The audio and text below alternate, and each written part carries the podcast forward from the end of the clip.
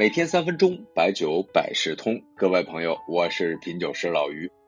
咱们说了好多期白酒，接下来两期呢，我们洋气一下，再说一说这预调酒。我估计好多朋友啊，跟我之前一样，一直分不清鸡尾酒和预调酒的区别。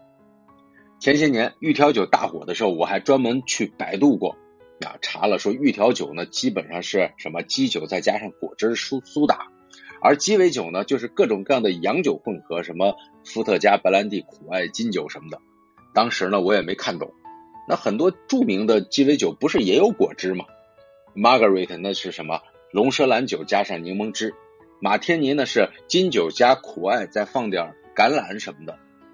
后来逐步尝多了，加上经常请教那些预调酒的铁粉，逐步明白了，其实这预调酒啊，就是预先调配好的鸡尾酒。装在瓶子里，喝之前呢不需要再调制的这种配制酒。鸡尾酒呢是什么？现场做的，用杯子里边啊直接的这种配制酒。比如说你要去个有情调的夜场，找个品酒师啊调酒师搭个讪，然后根据你的喜好现场制作一杯鸡尾酒。光是这个过程是比较有情调的啊！你想用个三角杯，杯口撒一点盐。整一片水果，上面放一把小伞，是不是特别的浪漫？怎么感觉从我这说出来好像也不是那么浪漫啊？反正啊，喝的时候自我感觉那就是贵族的生活了。预调酒呢是什么？是现成的，口味选好了，不用再去搞各种的原料，带到哪里都方便。而且呢，现在预调酒做的也是五颜六色，包装也特别好看，度数不高，非常的 fashion。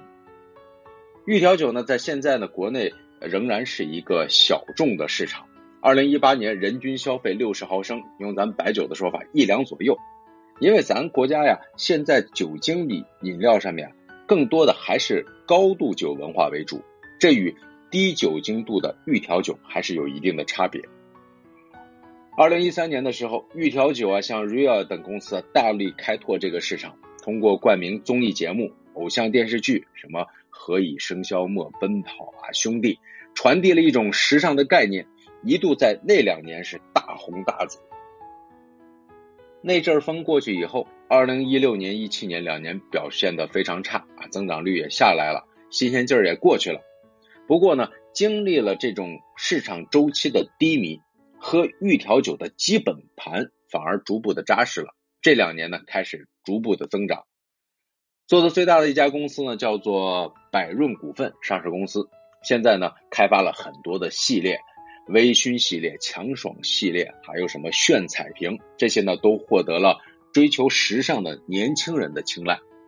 香槟的、香草的、冰激凌的、本榨的、本味的、奇异果的，各种口味也是能够适用多样化的需求。它现在的广告语啊，最主打的叫做一个人的小酒。就是你自己看个综艺的时候，做个家务的时候，没事的时候，那都可以喝一瓶。这个需求啊，还确实真实存在的。一杯小酒，不管什么时候都可以消愁。就像陆游在《对酒》这首词里边说过的：“闲愁如飞雪，入酒即消融。好花如故人，一笑杯自空。”刘英有情意念我，柳边近日啼春风。长安不到十四载，酒徒往往成衰翁。